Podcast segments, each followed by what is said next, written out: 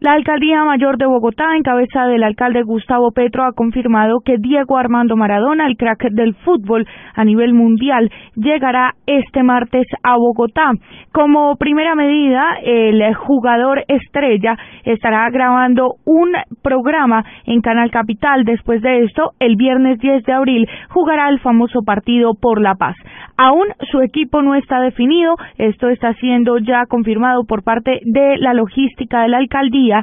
Sin embargo, los equipos a quienes se enfrentará estarán conformados por jóvenes de barras futboleras.